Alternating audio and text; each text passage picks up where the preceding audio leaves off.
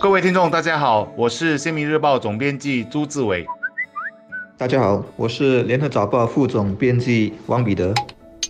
今天要谈的是一项调查，是由一家国际公关公司艾德尔曼所公布的二零一九年信任指数。这又是哪一方面的信任指数呢？主要是在两方面：一是公众对政府的信任度，二则是公众对传统媒体和纯网络媒体，包括社交媒体平台的信任度。调查的国家和地区共有二十七个，调查人数超过三万三千人，其中就包括新加坡。根据报道，调查通过网上进行。而在本地接受调查的人数是一千一百五十人，他们的年龄都在十八岁以上。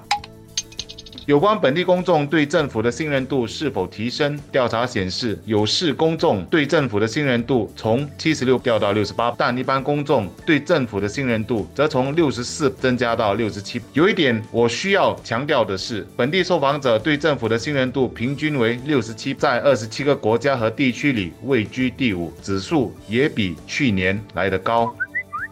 我首先感到好奇的是“有事公众”这个词。这项国际调查把受访者分成两类，“有时公众”是一类。这个词乍看有点怪，大概就是我们常说的“有识之士”吧。新闻说他们拥有大专学府或更高学位，啊，家庭收入在自己年龄段中排在首二十五八线，而且经常阅读、收看或收听当地主要新闻媒体集团的。新闻报道等等。那么另一组对照的群体是普通公众。我想这样笼统的二分法当然是无可厚非，但现实中我们都知道，不一定书读得多或者收入高的看法就比其他人正确，比较有见地啊，有批判力等等。倒是有识之士。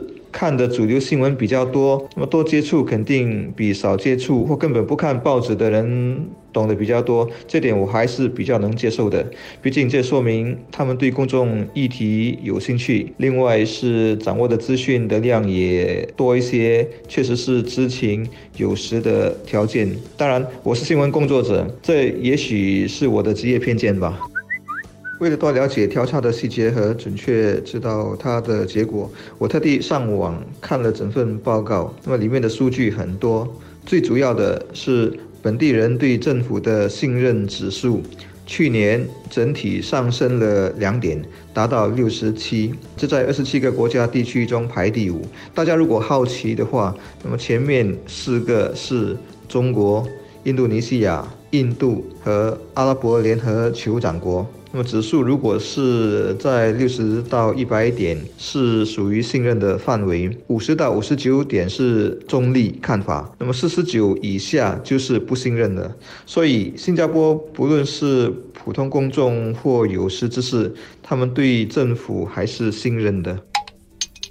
调查没有进一步了解有市公众对政府的信任度下跌的原因，但调查的其他结果或许可以看出他们关心的范围：一、担心网络袭击和网络恐怖主义；以及二、担心自动化和创新科技会导致他们失业或者没有足够的培训掌握应有的技能，以投入一份更好薪酬的工作。我个人觉得，当我们在探讨这群人不满政府一些作风的同时，也需要去研究为何一般公众对政。政府的信任度有所提升，这是不是不同的社会阶层看待事物的不同？不同在哪里？政府需要做些什么改进，以让大家都满意？这是积极面的做法。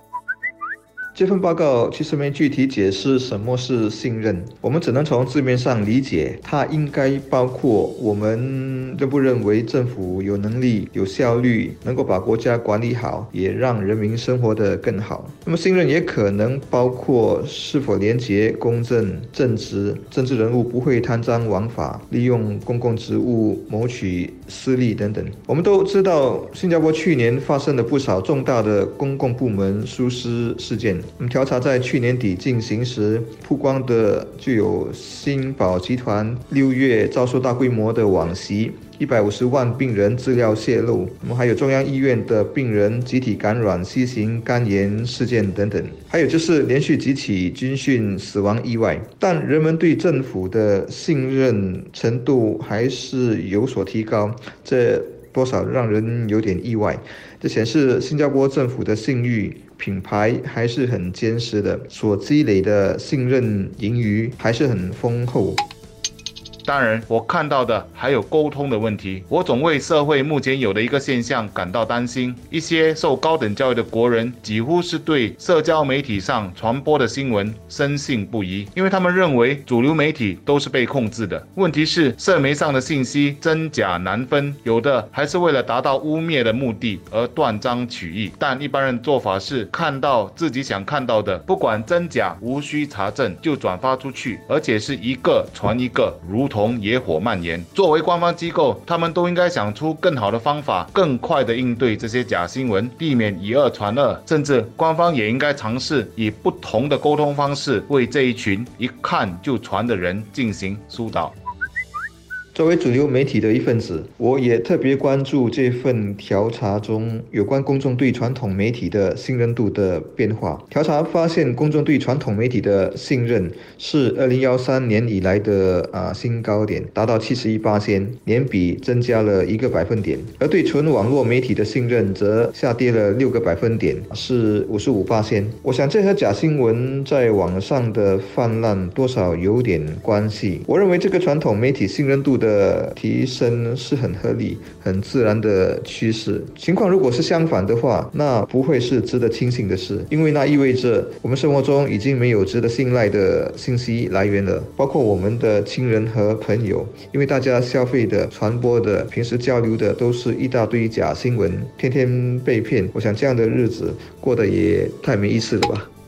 一些国家的经历显示，社会上不同种族或宗教分裂所引发的纠纷，主要原因之一就在于假新闻的煽动。我想，如果我能从这份调查中获得任何启发的话，就在于我们一定要多看、多听，并进行理性的判断。真真假假再难辨，我们也不要做假新闻的传播者。